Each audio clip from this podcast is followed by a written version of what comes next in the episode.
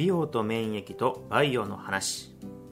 話すのは美容と自然免疫の健康食品ブランド。紅の開発責任者兼オーナーの中尾です。よろしくお願いします。今回の収録はボリューム1となっております。本日のテーマは夏までにお腹の脂肪を減らしたいです。まあ、このテーマは多くの方が持たれているテーマではないでしょうか、まあ、今年の服装はダボついた服が多かったりしますので特に男性はですねそこまで気にする方、まあ、海とかに行かない限りはですね気にしない方がもしかすれば多いかもしれませんがやはり女性はそういかない方が多いと思っています。少し露出のある服を着たいと思う方も多いでしょうしですね。やはりプールやですね海とかにも行きたいという方も多いと思いますので、まあ、今回、まあ、コロナがあって最終的に、まあ、今年も行けるかどうかっていうのは分からないんですけれどもとはいえ、まあ、夏までにという一つのキーワードは多くの方がですね取り組もうとする、まあ、一つのきっかけなんじゃないかなと思いますと。まあ、そんな中にですね、やはりまあいろんな本を読まれたりとか、いろんなことをされてきたと思うんですけれども、今日はですね、お腹の脂肪対策にと、お腹の脂肪をみるみる落ちて素敵に筋肉がつく最高の痩せ方大全、整形外科医でフィットネストレーナーの吉原清さんのですね、えー、と本とですね、私の今まで学んできているバイオ、まあ、細胞ですね、の話と合わせてですね、この短期間でじゃあどういうことを取り組んでいくのかと、まあ、それもですねゴリゴリな糖質を制限をするんだとかお金を払ってトレーニングをするんだとかそういったことはですねせずともですね、まあ、少しでも減らせるような取り組みとしてどういったことがあるのかというのをご紹介できればなと思います。まずですねこの方の本に書いてある帯にですねこのようなことがあります。これからの人生太ったまま過ごしたいですか？それともスリムで若々しい体で過ごしたいですかと、まあ、なかなか突き刺さる言葉かなと、まあ、思っています。私自身もあ、うん、スリムで若々しい体でいたいなと改めて思ったところではありますけれども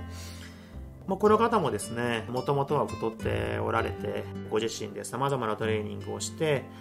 今はですね、あの非常に、まあ、どちらかというと、こうボディービル的な体になっているような方ですけれども、この方のですね、結構トレーニングの特徴とすればですね、そこまで無理をせずに、現状のですね、ものから何かを変えてやっていこうというのがですね、すごくわかる本でしたので、えー、と非常に参考になることが多いかなと思うんですけれども、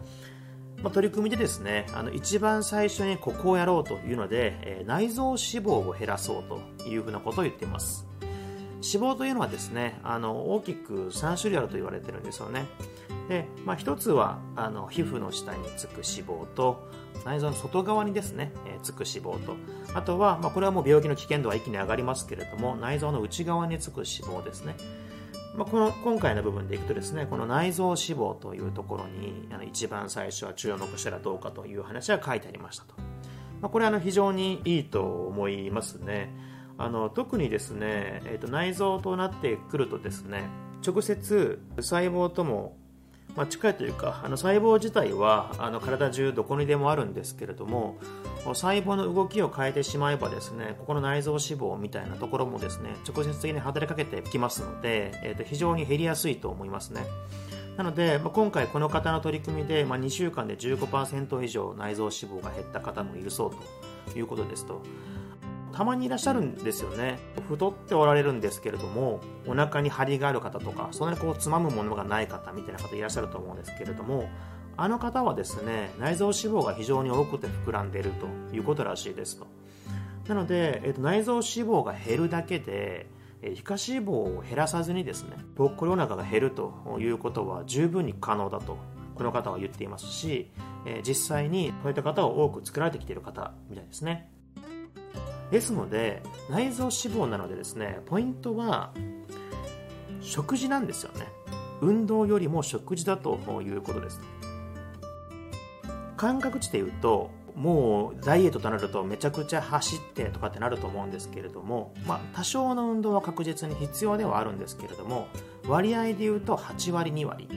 8割が食事の調整で効くということをこの方はおっしゃっています。でまたですね同じものを食べているのに痩せる方と痩せない方、まあ、太る方と太りやすい方の違いの主にはですね、まあ、基礎代謝とあとは腸内の細菌というところがあるみたいですよ。この基礎代謝に関してはもうこれはまさにそうでですね、えっと、細胞の話から言ってもですねやはりどんどんどんどん年齢が重なっていくにつれてですねもう皆さんもあの多く見られてると思いますけれどもだんだんとですねやはり若い頃と比べれば皮膚の張りが違うなとか潤いが少ないなとかっていうのを感じる方も多いと思いますとやはり、えー、少しずつ細胞の中も変わってきてるんですよね。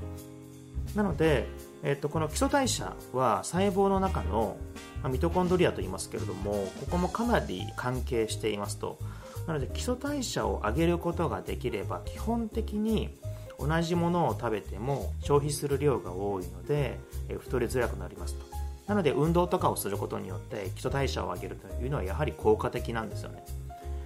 腸内細菌に関してはこれは生まれつきの部分というかですね個人差があるところなのでヨーグルトとかを食べて細菌が強くなる方もいらっしゃればあまり変わらない方もいますので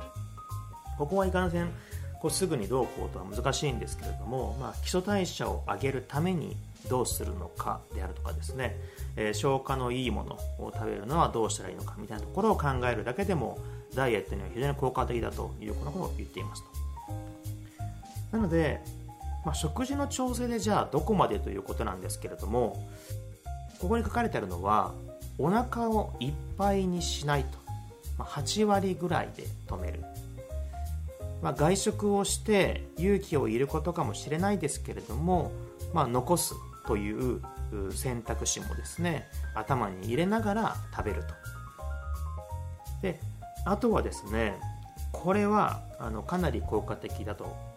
いうふうに言われていますし私自身もすごく実感値としてあるものはですねお酒自体を減らす。お酒飲まれてる方はですね。あの、まあ、これデザートとかでもそうなんですけれどもやはりですね糖分ですよね。お酒もかなり糖分を含んでいるケースがあるのとお酒の場合はさらにアルコールが入っていますのでアルコールを取ることによってまた過剰な糖を取ることによってですねその糖を分解するということをですね体の中でまず頑張らなきゃいけないんですよね。本来であればそれがなければ違う消費ができるものをですねまずアルコールを分解するところにパワーを使いそしてその後に消費すべきものを消費していく燃焼させていくということになりますので脂肪を減らす動きをしてくれていないわけではないんですがスタートラインが遅いのでいかんせん結果的に燃やさずにまた次の朝を迎えているということが、まあ、ほとんどですということみたいですね。なので、えー、ともう今6月でですね、まあ、梅雨に入っておりますがあ夏まであと1ヶ月ですね、まあ、ほぼ切っていると言ってもいいかもしれませんと。ここからあ社会的に運動を頑張ってそしてバキバキになるというのはですね、えー、なかなか現実的なラインではない。もちろん頑張れる方はぜひ頑張ってください。でも、えー、多くの方がそうではないと思いますのでその方はですねまずは食事のことをやっていきましょうということですね。食事8割でいいと。まあ、運動は2割でいいので、まあ、週1回、週2回歩くとか走るとかするだけでも十分ですと。これをすることによって筋肉量が減らないので基礎代謝が下がらないんですよね。食事だけを変えてしまうと筋肉が落ちてしまうので結果的に痩せづらくなってしまうこれは多くの本でもやれてることだと思いますなので運動はある程度は必要ですその上で、え、食事ですね。えこれを気にかけると。そしてポイントとすれば内臓脂肪を減らす。これですね。なので内臓脂肪を減らすということにはですねもうまずはお腹いっぱいにならないということもそうですし、えー、食事のそもそもの調整ですね。油分を少し控えるとかもそうですと。もうそれぐらいでも全然いいということです。そしてお酒を飲まれている方はお酒を減らすと。そういったことをするだけでも内臓脂肪が減っていきますと。内臓脂肪が減るということは皮下脂肪は減っていないのでパッと見のお腹の触った感じというのは変わらないかもしれないんですが内側から減っているので少しウエストが下がっていると小さくなっているということですね。なのでぜひですね今今すぐからでも取り込めることかなと思いますので、まあ、ぜひ参考になった方はですね、えチャレンジしてみてください。はい。あの非常に細胞にとってもいいこちらはこの本に書かれていることはいいトレーニングになるかなと思いますので参考になればなと思います、ま、今回はですね、まあ、この実際に出版をされている本でですね得た私の知識とですね私自身が細胞にこう働きかけるという健康食品をですね作るブランドですね、まあ、作ってる過程でですね多くのことを学んだ、まあ、それの経験や知識によってお話をさせていただきました。とまあ、実際のエビデンス等々に基づいてお話はしているんですけれどもこの、ま、エビデンス、まあ、証拠ですよね。証拠とかを元にお伝えはしていますが、まあ、この捉え方であったりとかですね効果とかをですねやはり個人差がありますのでまずはですね、え、ご自身に参考になるところだけをですねぜひ切り取っていただけてもあのいいのではないかなと思っております、え、それでは最後までですね聞いていただきましてありがとうございました、え、またお会いしましょう。